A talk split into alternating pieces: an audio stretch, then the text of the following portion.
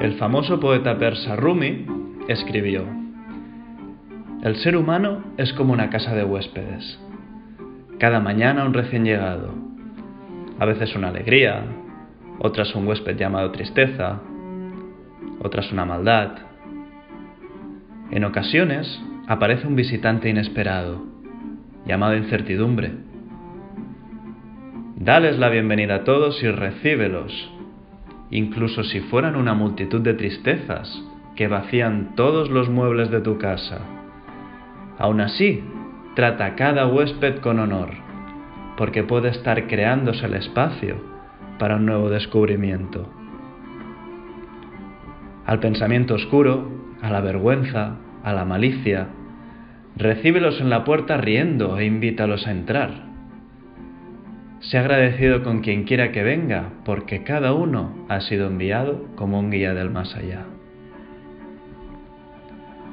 Hola a todo el mundo, soy Alex Claret, socio fundador de Focus, y quería empezar con este poema para hablar de un tema muy recurrente en las sugerencias que están llegando estos días.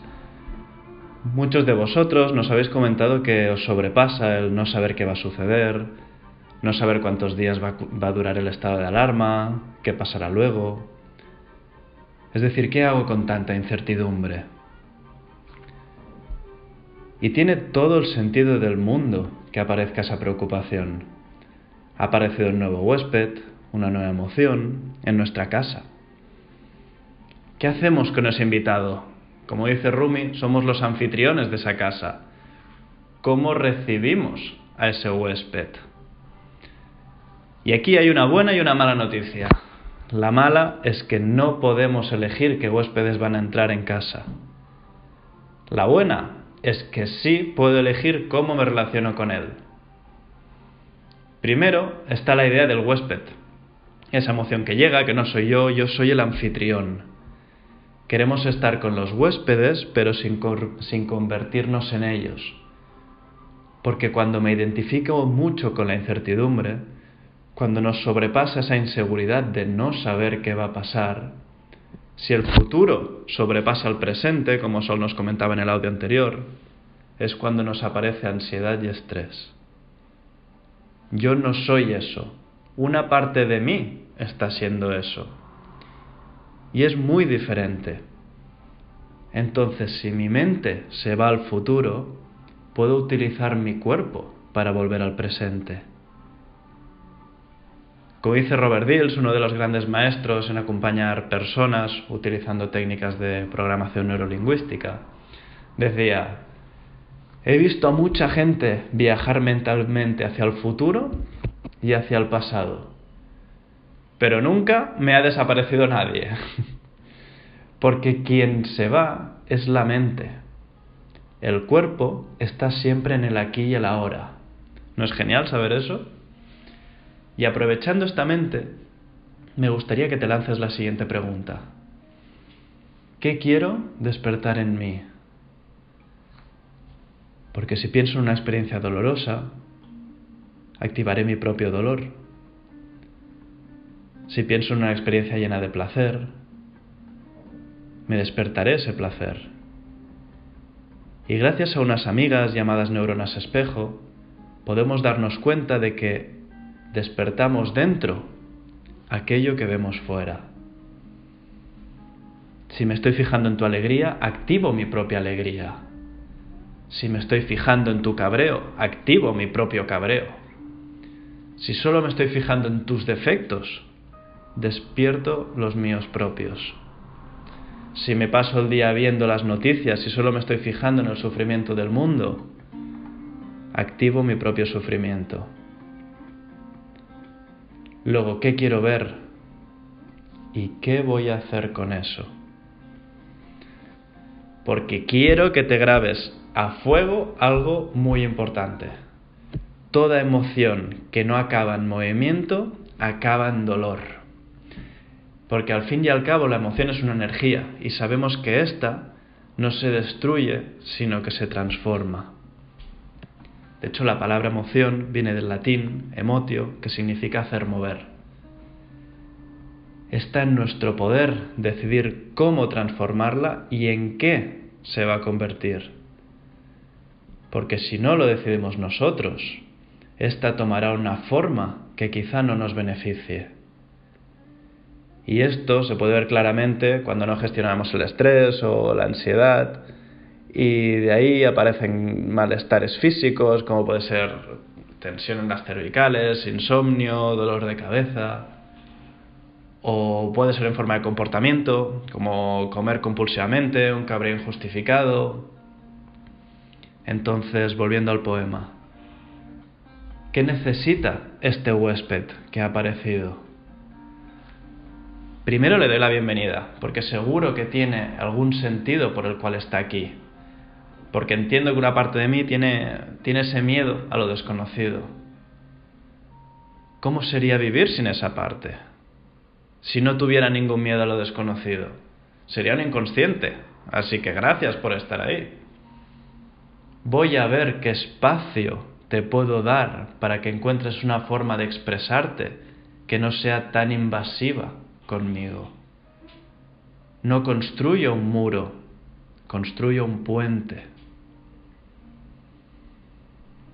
Entonces me pregunto, ¿qué espacio puedo encontrar durante el día para verte? Y que se quede el tiempo que necesite. No me enfado con, con, un bebé que todavía no ha nacido porque ya lleva cinco meses en la barriga. Cada cosa tiene su proceso. Y por eso la gran parte no está en el hacer, sino en el sostener. Incluso tomar acción no tiene por qué ser hacer algo. Cerramos los ojos, lo escuchamos, le agradecemos su visita y lo sostenemos. Entonces, ya sabéis que desde Focus siempre intentamos bajarlo a tierra y poner un ejercicio práctico. Así que te voy a regalar una fórmula que aplicada a mí me ha cambiado la vida. ¿Estás nerviosa? ¿Estás nervioso? Pues deberías. Atención, escribe en un papel. Lo que realmente me preocupa es... Y aquí escribo eso que me genera estrés o ansiedad, esa inquietud. Yo, por ejemplo, cojo de ejemplo uno de, de vuestros comentarios. Dice, me inquieta saber cómo calmar la ansiedad en estos días donde le doy tantas vueltas a la situación que estamos pasando. Soy población de riesgo, mi inquietud en este caso sería cómo combatir el miedo y poder llevar la situación lo mejor posible y poder pensar en otra cosa. Vale, eso es lo que realmente me preocupa. Con ello, me hago la siguiente pregunta. ¿Depende de mí? Y normalmente la respuesta suele ser dual. Hay una parte que sí y una parte que no. Entonces me centro en qué sí depende de mí. Pues no correr riesgos ni salir de casa porque soy población de riesgo. Pedirle a un vecino que me vaya a comprar.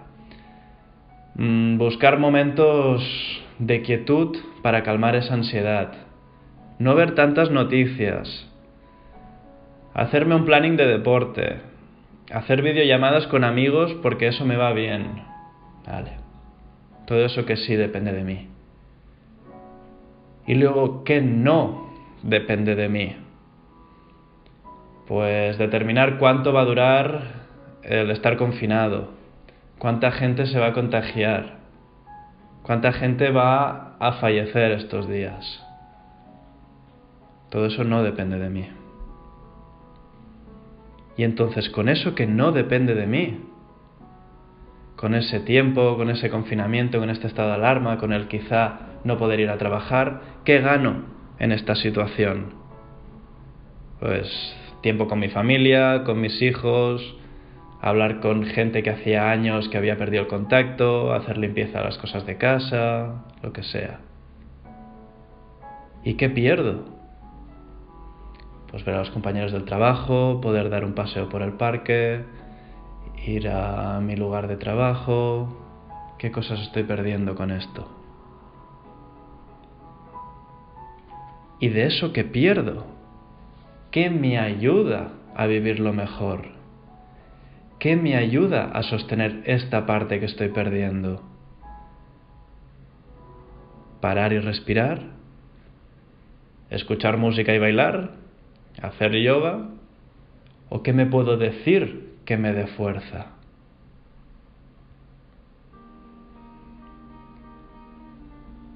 Espero que te sea de ayuda y como buen anfitrión recuerda Dale la bienvenida a este huésped e invítalo a entrar.